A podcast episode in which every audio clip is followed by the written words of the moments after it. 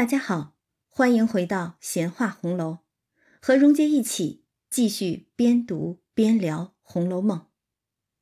在这个全民抗击新型冠状病毒疫情的特殊的春节里，荣杰和雷衷心祝愿每一位听友鼠年吉祥，阖家安康。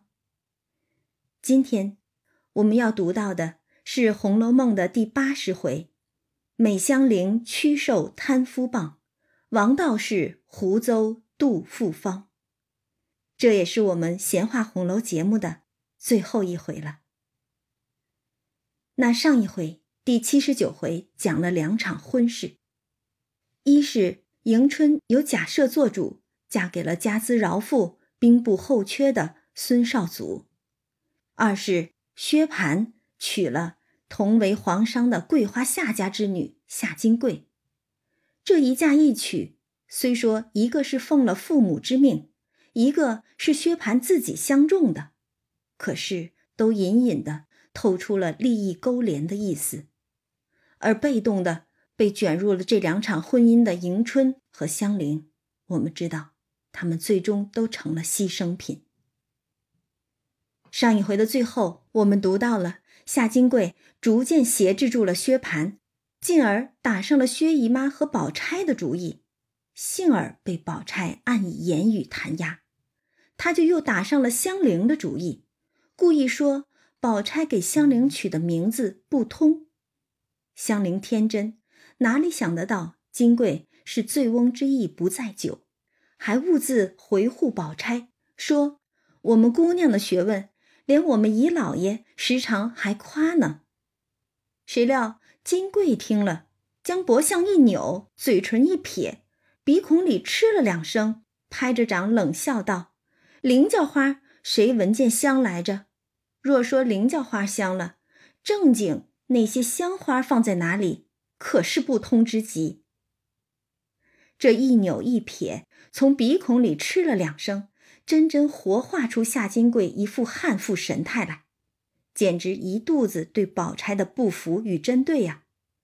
可香菱心中憨实，竟没听出金贵话中之意，还在一心辩解菱角花香之宜人呢。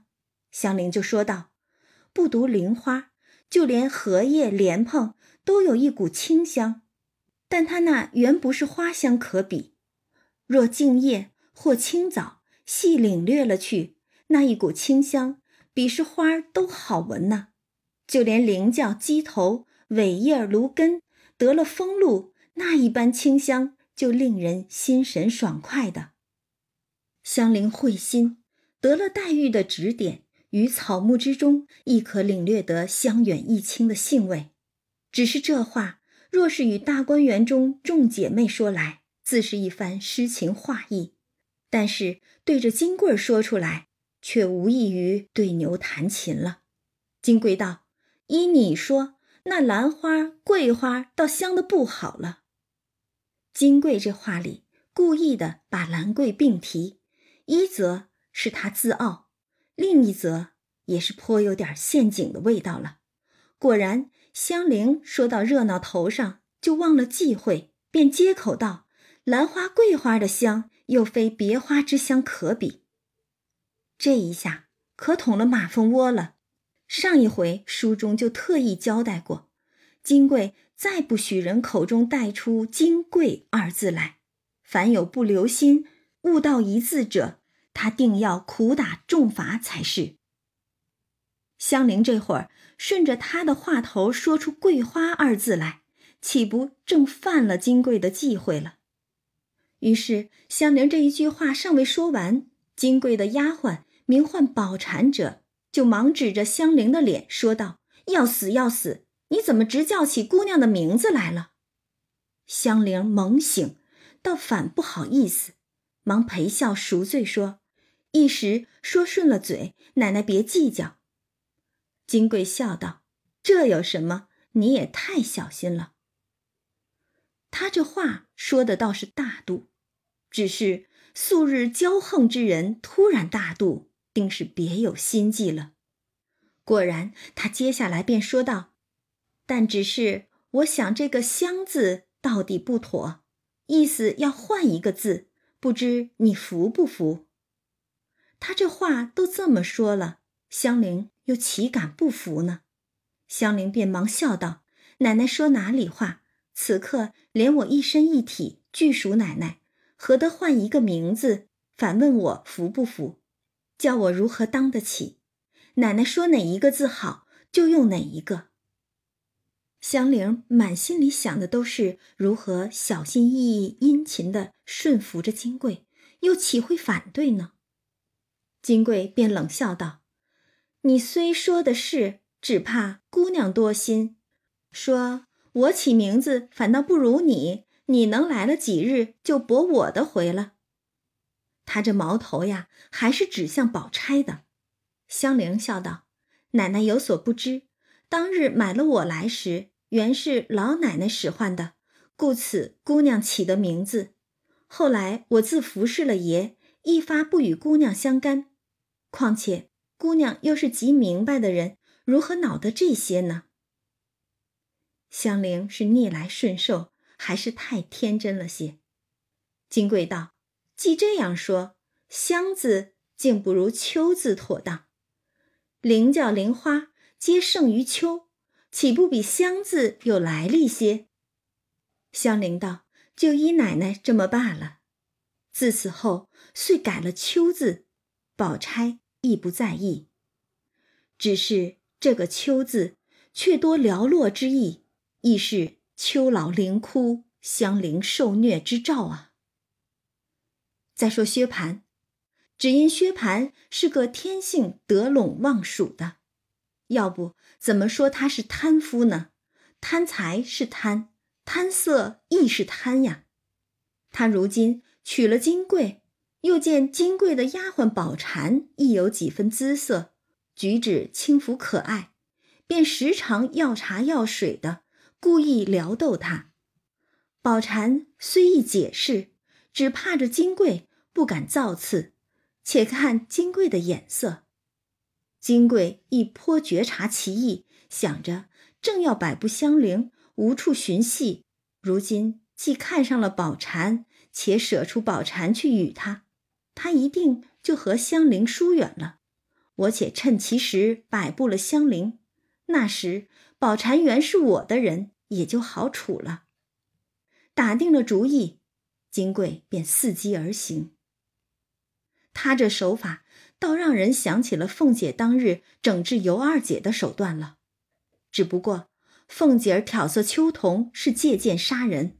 如今金贵舍出宝蟾，是利用薛蟠的贪色和喜新厌旧，以新见旧，用宝蟾勾住薛蟠，他好摆布香菱。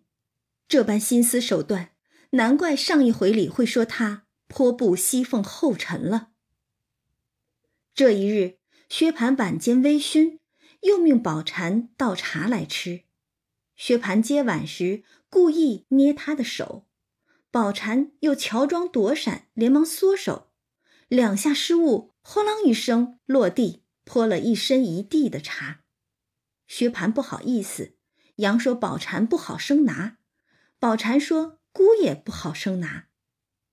这两个人，瞧瞧他们这装腔作势、暧昧调情的腔调，金贵就冷笑道：“两个人的腔调都够使了，别打量谁是呆子。”薛蟠低头微笑不语，宝蟾红了脸出去。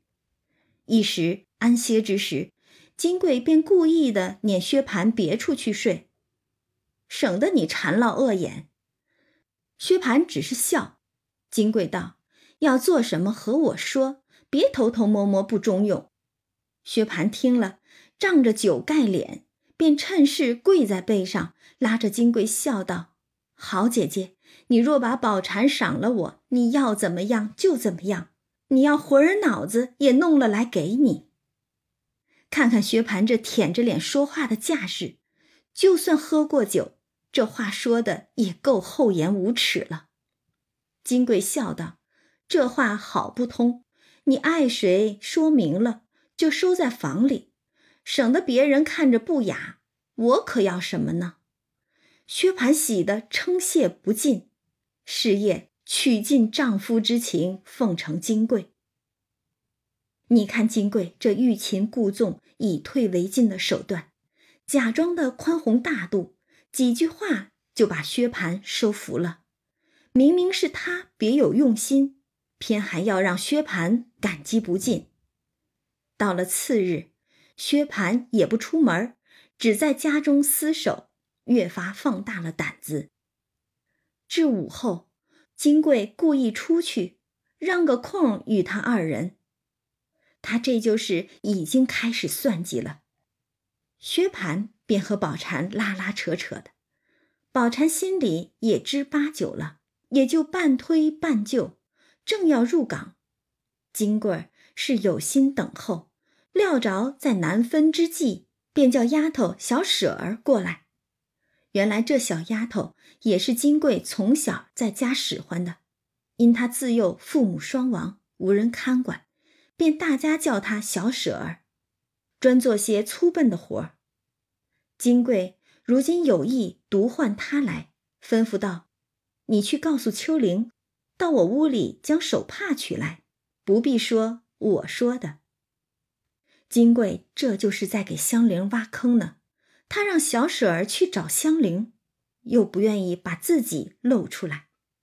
小舍儿听了一径寻找香菱，说。林姑娘，奶奶的手帕子忘记在屋里了，你去取来送上去，岂不好？香菱正因金贵近日美美的折错他，不知何意，百般竭力挽回不暇。哎，痴香菱啊，你是百般顺服，怎奈人家是刻意算计啊！于是香菱听了这话，便忙往房里来取。不妨正遇见薛蟠和宝蟾二人推救之际，香菱一头撞了进去，自己倒羞得耳面绯红，忙转身回避不迭。金贵这时间倒真是算得准啊，恰好是让香菱撞破了他二人的好事。薛蟠自为过了明路的，除了金贵无人可怕，所以连门也不闭。香菱撞来，薛蟠虽也略有些惭愧，还不十分在意。无奈宝蟾素日最是要强说嘴的，今既遇见了香菱，便恨无地缝可入，忙推开薛蟠，一径跑了，口内还恨怨不迭，说他强奸利逼等语。薛蟠好容易圈哄的要上手，却被香菱打散，不免一腔兴头变作了一腔恶怒。都在香菱身上，不容分说，赶出来啐了两口，骂道：“死娼妇，你这会子做什么来撞尸游魂？”对薛蟠来说，这到嘴的鸭子又飞了，他怎能不怒？呆霸王的魂劲儿就又上来了。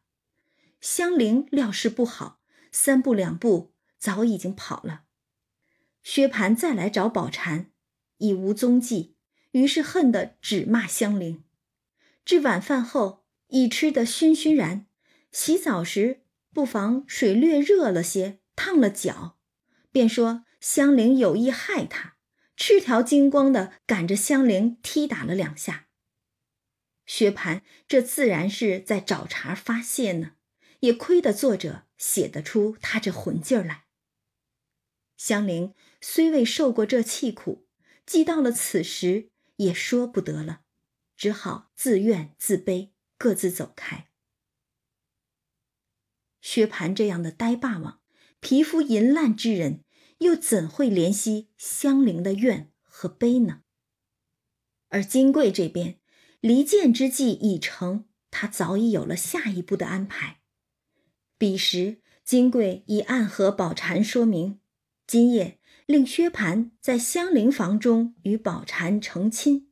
命香菱过来陪自己睡，先是香菱不肯，金贵说她嫌脏了，再必是图安逸，怕夜里劳动服侍，又骂说你那没见世面的主子，见一个爱一个，把我的人罢了去，又不叫你来，到底是什么主意？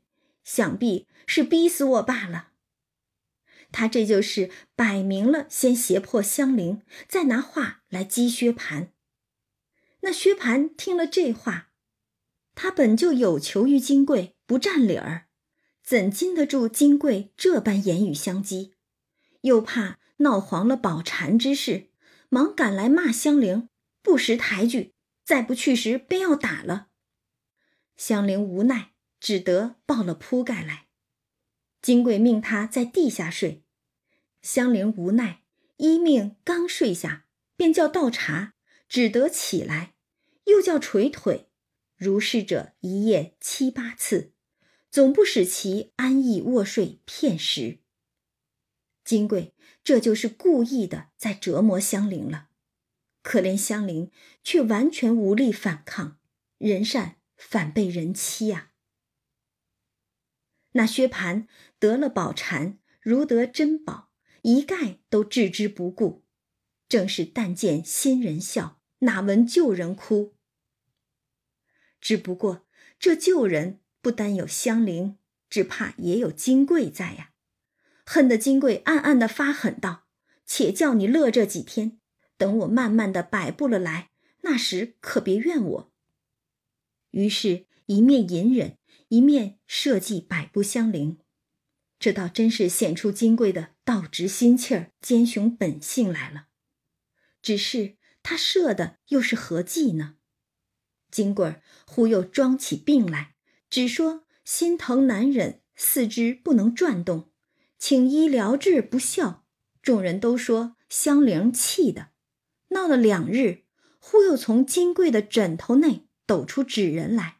上面写着金贵的年庚八字来，有五根针钉在心窝，并四肢骨节等处。金贵用的竟然是眼阵之法，要来陷害香菱。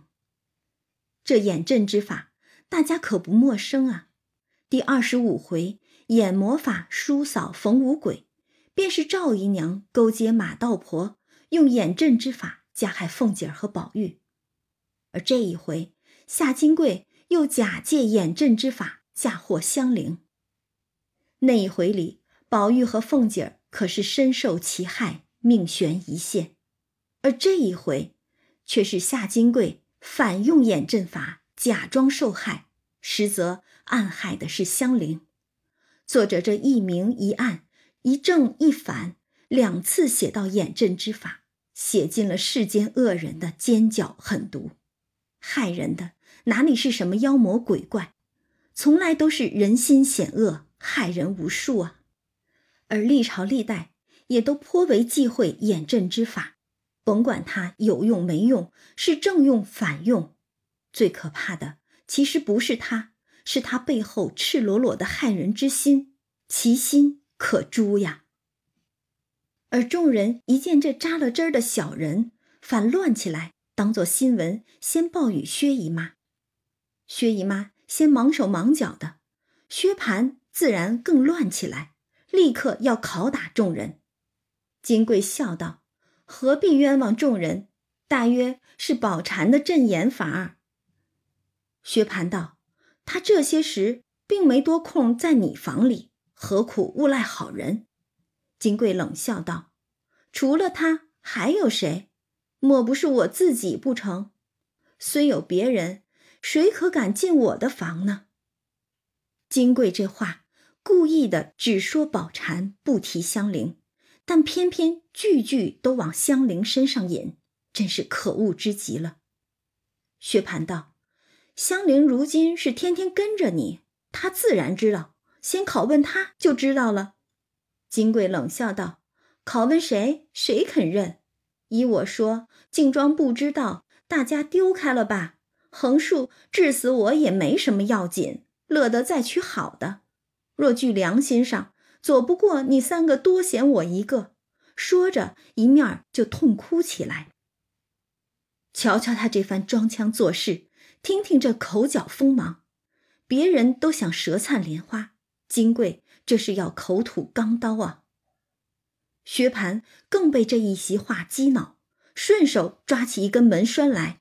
一进抢步找着香菱，不容分说，便劈头照面，浑身打起来，一口咬定是香菱所施。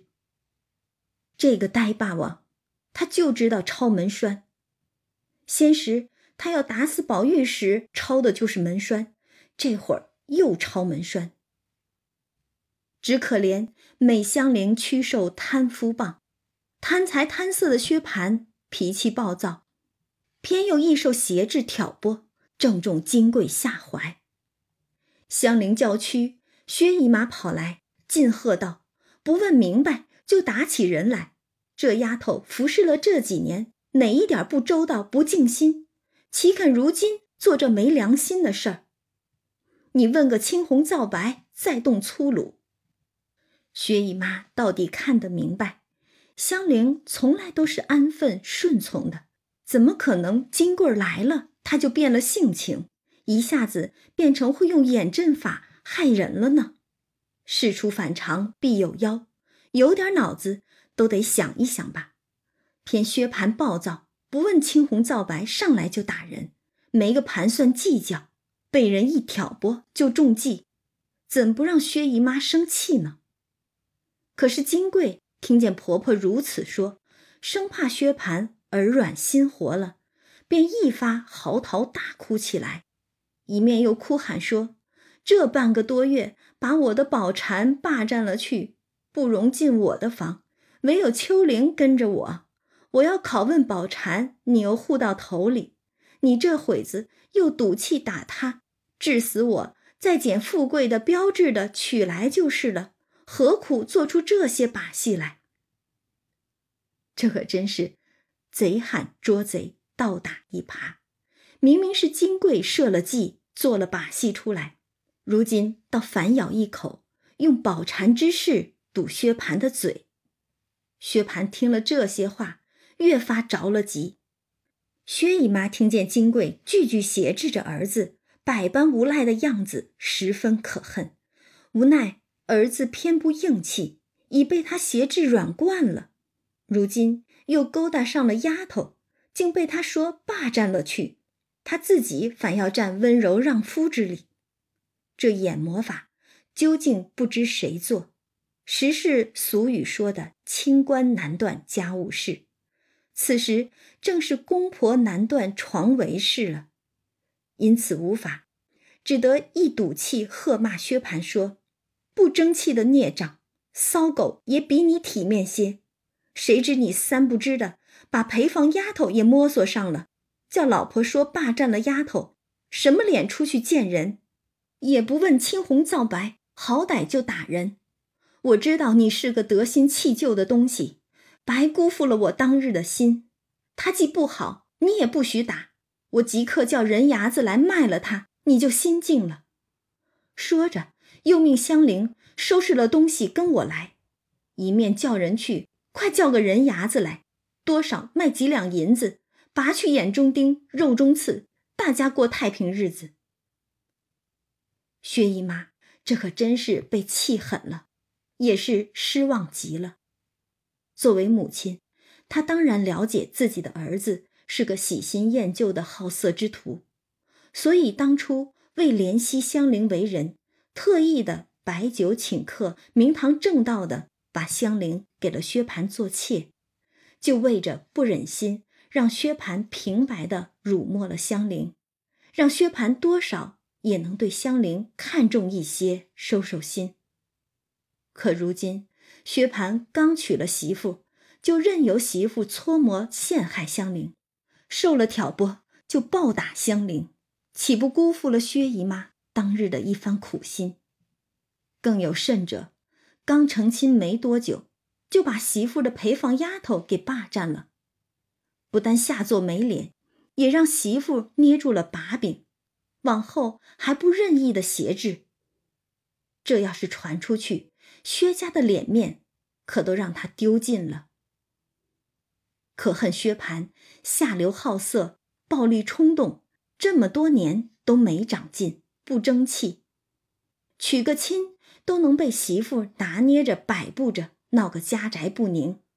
这还怎么能指望他来撑起薛家啊？看着这样的儿子，你说薛姨妈怎能不气？怎能不骂？只是他这一气之下，也有点昏了头，竟然要把香菱再卖掉。薛蟠见母亲动了气，早也低头了。金贵听见了这话，便隔着窗子往外哭道：“你老人家只管卖人，不必说着一个扯着一个的。我们很是那吃醋拈酸，容不下人的不成？怎么拔出肉中刺，眼中钉？是谁的钉，谁的刺？但凡多闲着他，也不肯把我的丫头又收在房里了。”这金贵果然彪悍，敢和婆婆顶嘴。凤姐儿再厉害，也不敢跟她的婆婆邢夫人这么顶嘴呀。薛姨妈听见说，气得深战气咽道：“这是谁家的规矩？婆婆说话，媳妇隔着窗子拌嘴。亏你是旧家人家的女儿，满嘴里大呼小喊，说的是什么？”薛蟠急得跺脚说。罢哟罢哟，看人听见笑话。他这会儿倒是怕人看笑话了。金贵意味一不做二不休，越发的发泼喊起来了，说：“我不怕人笑话，你的小老婆治我害我，我倒怕人笑话了。再不然就留下他卖了我，谁还不知道你薛家有钱，行动拿钱垫人，又有好亲戚挟制着别人。”你不趁早施为，还等什么？嫌我不好，谁叫你们瞎了眼，三求四告的跑了我们家做什么去了？这会子人也来了，金的银的也赔了，略有眼睛鼻子的也霸占去了，该挤发我了。一面哭喊，一面滚揉，自己拍打。金贵这颠倒黑白的本事也着实厉害，又完全不顾脸面的撒泼打滚。哪里是薛家母子招架得住的？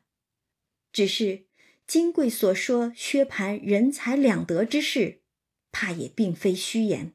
不然薛家结这门亲，图个什么呢？薛蟠急得说又不好，劝又不好，打又不好，央告又不好，只是出入唉声叹气，抱怨说运气不好。金贵。也真是个人才了，把个呆霸王都逼得抱怨起运气来了。当下薛姨妈早被薛宝钗劝进去了，只命人来卖香菱。宝钗笑道：“咱们家从来只知买人，不知卖人之说。妈可是气得糊涂了，倘或叫人听见，岂不笑话？哥哥嫂子嫌他不好，留着我使唤，我也正没个人使呢。”薛姨妈恨道：“留下他还是淘气，不如打发了他干净。”宝钗笑道：“跟着我也是一样，横竖不叫他到前头去，从此断绝了他那里，也如卖了一般。”香菱早已跑到薛姨妈跟前儿，痛哭哀求，只不愿出去，情愿跟着姑娘。薛姨妈也只得罢了。幸好。还有宝钗能宽慰薛姨妈，把香菱留了下来，否则还真不知道香菱又会遭受怎样的折磨。自此后，香菱果跟着宝钗在园里去了，把前面路径竟断绝。虽然如此，终不免对月伤情，挑灯自叹。此时的香菱。是否能记起宝玉为他担心虑后的那番话呢？是否能理解宝玉这看似唐突的话中最真诚的关切与担忧呢？那可是世间少有的一份真情啊！香菱本就怯弱，虽在薛蟠房中几年，皆有血分中有病，是以并无胎孕，今附加以气怒伤感。内外折挫不堪，竟酿成肝血之症，日渐羸瘦作烧，饮食懒进，请医诊视，吃药亦不效验。看到这儿，其实香菱的结局隐隐已现。虽然后四十回中为香菱安排了一个看似还不错的结局，但其实这个命运多舛的弱女子。又如何能在这末世之中寻得出路？香菱的判词中写道：“自从两地生孤木，致使香魂返故乡。”若用拆字法来看，两地生孤木，恰可解作金贵的贵字。而香菱则正是在夏金贵进门之后，结束了她短暂的自为安稳的日子。她是书中所有十二钗正副册女子之中第一个出场的人物，原本也出身姑苏本地的望族，却自幼被拐，一生坎坷，根病荷花一径香，平生遭际实堪伤。这是香菱一生的写照，又何尝不是为所有生不逢时、有命无运的女子感伤悲叹呢？再说金贵儿，那时金贵又吵闹了数次，气得薛姨妈母女唯暗自垂泪，怨命而已。薛蟠虽仗着酒胆顶撞过两三次，持棍欲打，那金贵便递与他随意要打；这里持刀欲杀时，便伸与他搏相。这可真是再横的也怕那不要命的。更何况薛蟠还有把柄捏在金贵手里，薛蟠也实不能下手，只得乱闹了一阵罢了。如此习惯成自然，金贵反越发长了威风，薛蟠越发软了气骨。而对金贵来说，虽是香菱犹在，却一如不在的一般，纵不能十分畅快，也就不觉碍眼了，且孤志不究。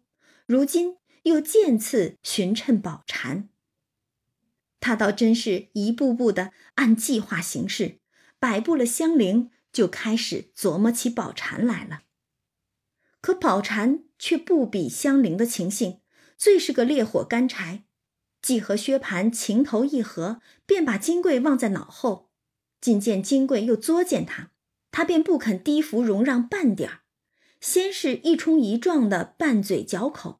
后来，金贵气急，甚至于骂，再至于厮打。他虽不敢还言还手，便大撒泼性，石头打滚，寻死觅活，昼则刀剪，夜则绳索，无所不闹。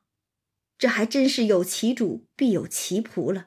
主仆二人简直如出一辙，一个是想卸磨杀驴，百不作践人；一个就一哭二闹三上吊，针尖对麦芒。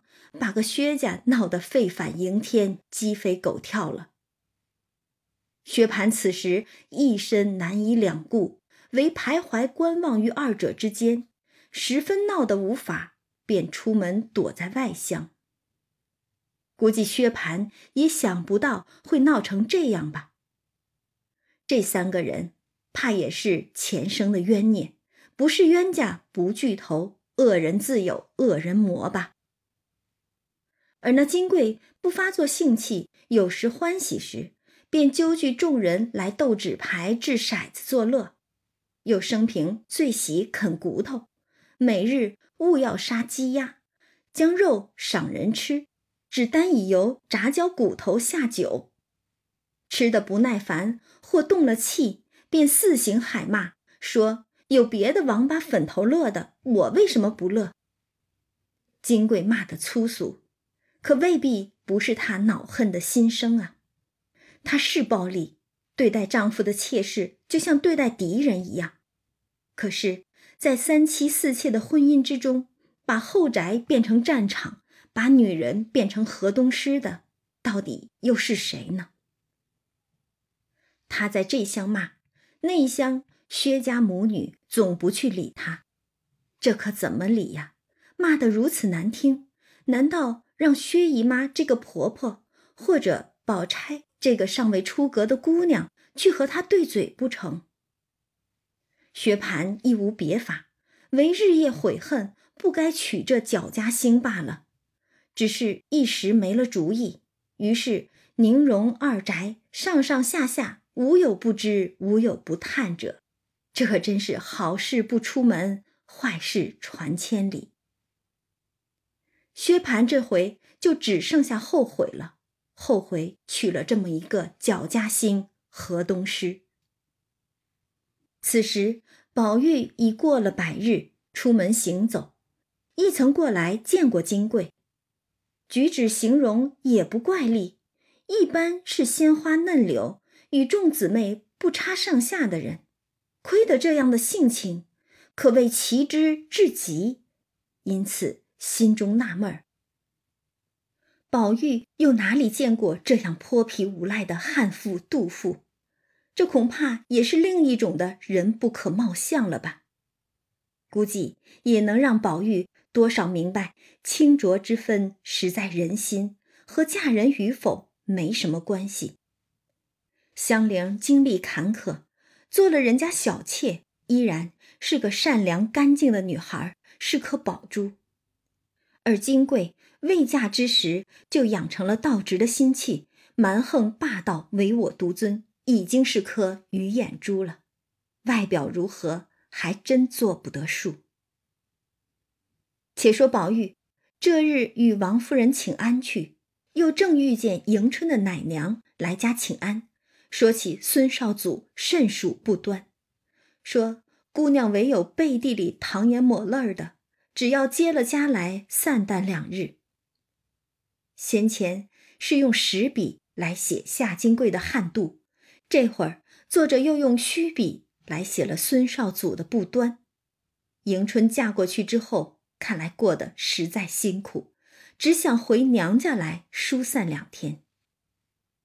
王夫人于是说道：“我这两日正要接他去，只因七事八事都不遂心，所以就忘了。前儿宝玉去了，回来也曾说过的。”明日是个好日子，就接他去。正说着，贾母打发人来找宝玉，说明儿一早往天齐庙还愿去。宝玉如今巴不得各处逛逛，听见如此，喜得一夜不曾合眼，判明不明的。看来这百日的禁足，可着实把宝玉拘得够呛。只不过是要出个门就欢喜成这样。到了次日一早，梳洗穿戴已毕，随了两三个老妈妈坐车，出西城门外天齐庙来烧香还愿。这庙里已是于昨日预备妥当的。宝玉天性怯，不敢进神鬼狰狞之相。这天齐庙本系前朝所修，极其宏壮，如今年深岁久，又极荒凉，里面泥胎塑像皆极其凶恶。是以茫茫的焚过纸马钱粮，便退至道院歇息。一时吃过饭，众嬷嬷和李贵等人尾随宝玉到各处散淡玩耍了一回。宝玉困倦，复回至静室安歇。众嬷嬷生恐他睡着了，便请当家的老道士姓王的来陪他说话。这道士专意在江湖上卖药。弄些海上方治人设立，这庙外现挂着招牌，碗伞高单色色俱备。亦常在宁荣两宅走动熟惯，都与他起了个浑号，叫做王一贴，言他膏药最艳，只一贴百病皆除之意。不过大家一听也就知道，通常所谓的百病皆除，也就是百病都治不了的意思。大忽悠罢了。当下王一贴进来，宝玉正要在炕上想睡，李贵等正说：“哥儿别睡着了，厮混着。”看见王一贴进来，都笑道：“来得好，王师傅，你极会说古迹的，说一个与我们小爷听听。”王一贴笑道：“正是呢，哥儿别睡，仔细肚子里面金作怪。”这个王一贴老道士倒是风趣儿，既是卖膏药的，想必也是个能说会道的。这倒让人想起清虚观里那个同样能说会道的张道士来。不过虽然都是道士，在作者的笔下写来却是两样笔墨，遥遥一对，特犯不犯了。王一贴这话一说，满屋里的人都笑了，宝玉也笑着起身整衣。王一贴命徒弟们快泡好宴茶来。明烟儿道：“我们爷不吃你的茶，连这屋里坐着还嫌膏药气息呢。”王一贴笑道：“不当家花拉的，膏药从不拿进这屋里来的。知道哥儿今日必来，头三五天的就拿着香熏了又熏的。宝玉道：“可是呢，天天只听见你的膏药好，到底治什么病？”王一贴道：“哥若问我的膏药，说来话长，其中细理一言难尽。共药一百二十味，君臣相济，宾客得宜，温凉兼用，贵贱殊方。内则调元补气，开胃口，养荣胃，凝神安息，去寒去暑，化石化痰；外则和血脉，疏筋络，出死肌，生新肉，祛风散毒，奇效如神。贴过的便知。得，您这是膏药吗？这是牛皮呀，吹上天了呀！倒真像是如今的某些养生保健品了。一本正经、煞有介事的胡说八道，自吹自擂。宝玉道：“我不信，一张膏药就治这些病。我且问你，倒有一种病，可也贴得好吗？”王一贴道：“百病千灾，无不立效。若不见效，哥只管揪着胡子打我这老脸，拆我这庙如何？只说出病源来。”王一贴这牛皮吹的也太熟练了，膏药管不管用无所谓，嘴皮子先就横扫千军了。只是这世上百病千灾是没错，却哪里会有包治百病的神药呢？宝玉笑道：“你猜，若猜得着，便贴得好了。”王一贴听了，寻思一会儿，笑道：“这倒难猜。”只怕膏药有些不灵了，宝玉便命李贵等且都出去散散。这屋里人多，越发熏臭了。李贵等听说，且都出去自便，只留下明烟一人。这明烟手内点着一支梦田香，宝玉便命王一贴坐于身旁。王一贴心有所动，便笑嘻嘻走进前来，悄悄地说道：“我可猜着了。”想是哥如今有了房中事情要资助的药，可是不是？这个老道士心有所动，竟是往这房中事上想去了。可这话怎好在宝玉面前乱讲？宝玉虽已通人事，但毕竟家里管得严，且宝玉乃是意淫而非皮肤淫烂之人，如何听过这些话？估计也从未想过。王一贴话犹未完，明烟儿就先喝道：“该死，打嘴！”宝玉犹未解，忙问他说什么。明烟儿道：“信他胡说。”吓得王一贴不敢再问，只说：“哥儿明说了吧。”宝玉便道：“我问你，可有贴女人的肚病没有？”原来宝玉竟要是找治妒忌的膏药。王一贴听说。拍手笑道：“这可罢了，不但说没方子，就是听也没听见过。估计这个混迹江湖的老道士，不单是嘴上笑着，恐怕心里也都在笑话宝玉，又在说痴话呢吧？嫉妒之心，谁能完全摒除？不过是羡慕、嫉妒、恨，伤人亦或害己，程度有别罢了。”谁会认真的把他当个病来问诊呢？偏宝玉问了，偏宝玉想为这世人的通病寻一味解药。只是王一贴刚还说自己的膏药百病千灾无不立效，这会儿又说没方子了，宝玉就笑道：“这样还算不得什么。”王一贴忙又道：“这贴肚的膏药倒没经过。”倒有一种汤药，或者可医，只是慢些，不能立竿见影的效验。宝玉便道：“什么汤药？怎么吃法？”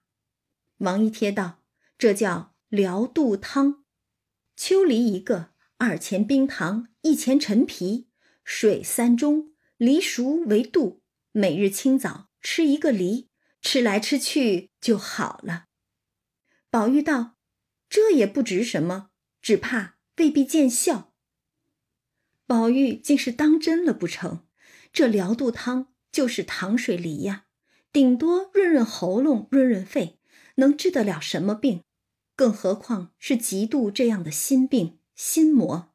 甭管是夏金贵这样的妒妇之度，亦或是纠正词诗之流的嫉贤妒能之度，嫉妒之心总在阴暗之中伺机而动，又怎会是一贴膏药或者是一剂汤药就能治愈的呢？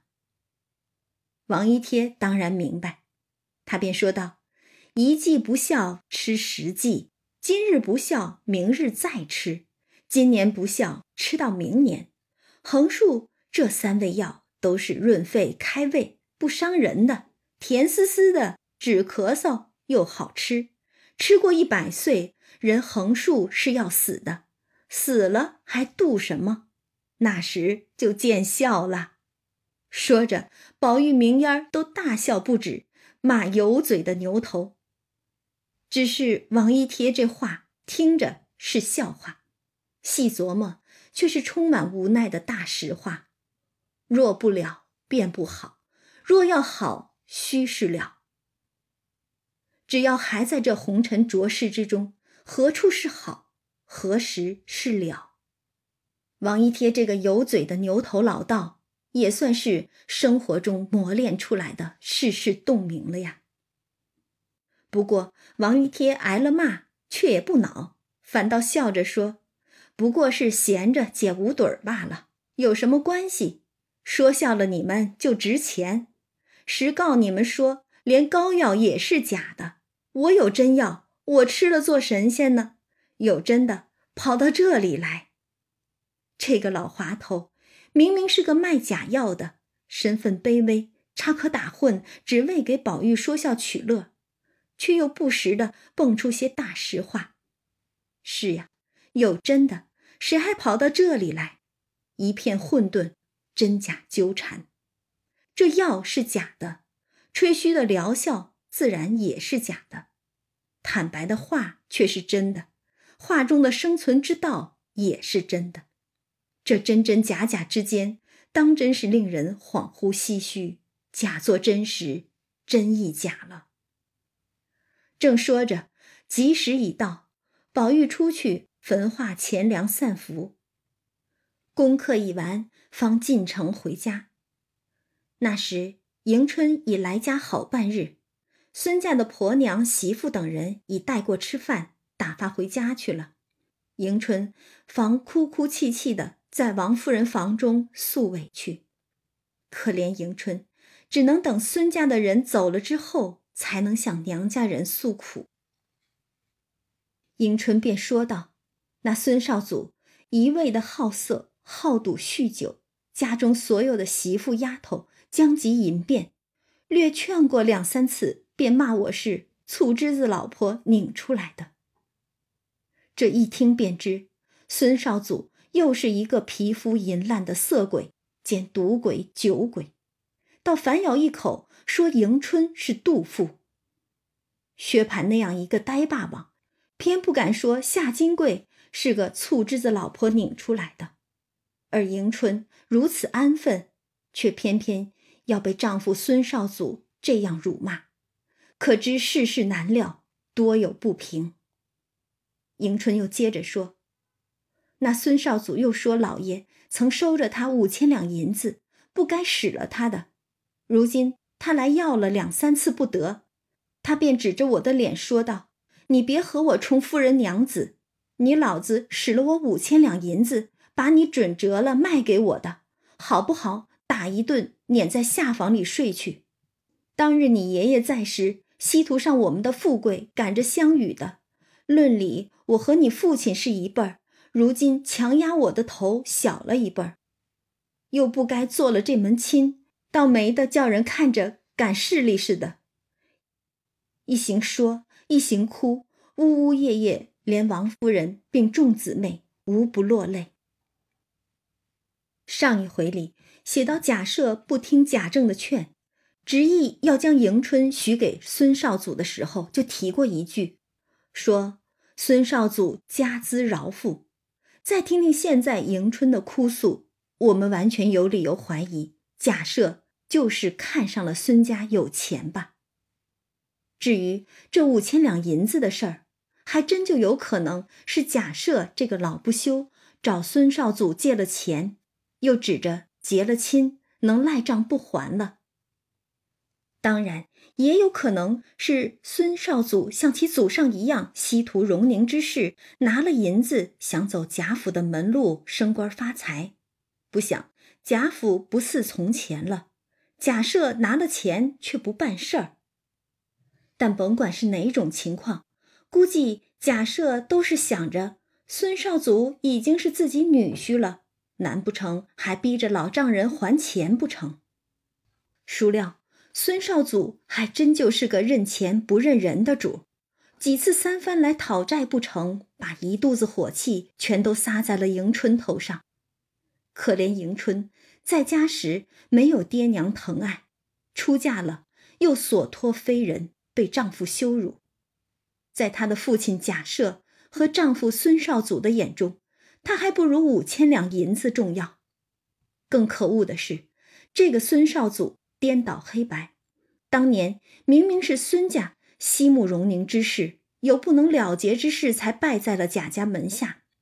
到了孙少祖口中，竟成了贾家希图孙家的富贵，上赶着和孙家相与似的。这分明是忘恩负义的中山狼，有难时夹着尾巴巴结贾府，而如今贾府渐趋没落，大不如前，内忧外患之下，孙少祖这样的小人便翻脸不认人，反咬一口。他又怎会善待性格懦弱？娘家又渐渐衰败的迎春呢？无奈在三从四德的礼教桎梏之下，在家从父，出嫁从夫，女子的命运早就注定是个无法更改的悲剧。而这不是一个人的悲剧，是所有女性的悲剧。迎春也只能在回娘家的时候哭诉一下委屈，可是王夫人。还有家中的姐妹们，除了陪着她伤心落泪，又能怎样呢？更何况贾府如今自顾不暇，又如何能照应到一个本就不受重视、还已经出嫁的女儿呢？王夫人只得用言语解劝说：“已是如此，这不小事的人可怎么样呢？想当日你叔叔也曾劝过大老爷。”不叫做这门亲的，大老爷执意不听，一心情愿，到底做不好了。我的儿也是你的命。是啊，争不过的就是命吧。痴迷于太上感应篇的迎春，又如何不了解因果宿命呢？可迎春却哭道：“我不信我的命就这么苦。”从小没了娘，过婶子这边来，过了几年心境日子，如今偏又是这么个结果。迎春知道自己命苦，她也接受这个事实。她多年来循规蹈矩，退缩忍让，不过是想求一个好因果。可苦难的现实，把她最后的一点幻想也打得粉碎。逆来顺受的她，也忍不住心中的怨怼。我不信我的命就这么苦。最懦弱的迎春也被命运逼出了呐喊，只是这呐喊声太微弱，瞬间就淹没在嘈杂的尘世之中了。王夫人一面解劝，一面问他随意要在哪里安歇。迎春道：“乍乍的离了姐妹们，只是眠思梦想；二则……”还记挂着我的屋子，还得在园子里旧房子里住个三五天，死也甘心了。下次还得住不得住了呢？迎春是悲伤的，也是悲观的。大观园里和姐妹们一起消磨的时光，恐怕是她在苦难中唯一的安慰与温暖了吧？大观园里所有的青春欢笑、温情美好。都如梦幻泡影，转瞬即逝。迎春仿佛已经看到了自己的结局。残酷的现实生活在迎春眼中已是一片黑暗，再无一丝光亮。活着便只剩下苦苦的煎熬。金龟花柳志，意在赴黄粱。而他只不过是被封建腐朽的婚姻制度和黑暗的人性吞噬的众多女子之一。末世之中，只有更多的悲剧在悄悄上演，更多花朵般的生命被无声的扼杀。王夫人听了迎春的话，便忙劝道：“快休乱说！不过年轻的夫妻们斗牙斗齿的，亦是人人的常事，何必说这丧话？”便命人忙忙地收拾紫灵洲的房屋，命姐妹们陪伴着解释，又吩咐宝玉不许在老太太跟前儿走漏一些风声。倘或老太太知道了这些事儿，都是你说的。宝玉唯唯听命。迎春、世熙便在旧馆安歇，众姊妹、丫鬟等更加的亲热异常，一连住了三日，才往邢夫人那边去。先辞过贾母、王夫人、薛姨妈等，然后与众姊妹分别，更皆悲伤不舍。此一别，怕就是生离死别了呀。还是王夫人、薛姨妈等安慰劝解，方止住了过那边去。又在邢夫人处住了两日，就有孙少祖的人来接去。迎春虽不愿意去，无奈。据孙少祖之强，只得勉强忍情作辞去了。邢夫人本不在意，也不问其夫妻和睦，家务繁难，只面情色泽而已。对于只在乎自己一亩三分地儿的邢夫人来说，即便是一家人，她又能分给迎春多少关注呢？我们也只能叹一声：人情冷暖，世态炎凉。至此，《红楼梦》的前八十回就结束了。我们的闲话红楼也要和大家说再见了。从开播至今，我们边读边聊的，竟然用了将近两年的时间才读完《红楼梦》的前八十回。这其实也是我们没有想到的。这是一个在阅读的过程，也是一个在学习的过程。轻松的读起来。认真的读下去，《红楼梦》永远是一本让人捧在手中、爱在心中的书，一如我们的生活。感谢听友们的一路陪伴，感谢你们的支持和鼓励，感谢你们的批评和指正。每一份订阅、分享、点赞和打赏，都是我们坚持的动力。每一个对读音的校正、对错漏之处的指点。不同意见的分享和讨论，都是对我们的监督与督促。感谢大家宽容的听完荣杰絮絮叨叨的与您分享闲话红楼，而红尘一梦，曲未终，人不散。荣杰和雷愿在声音里继续与您闲话共读，也期待您继续关注我们未来的专辑。感谢大家。